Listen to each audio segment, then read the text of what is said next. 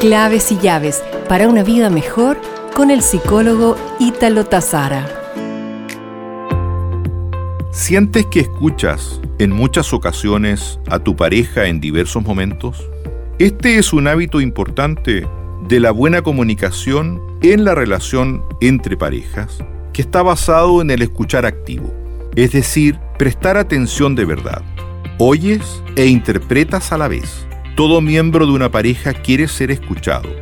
No importa si está hablando de noticias, de celebridades o de una importante decisión de vida. Recuerda que cuando hablas, solo repites lo que ya sabes, pero cuando escuchas, quizás aprendes algo totalmente nuevo.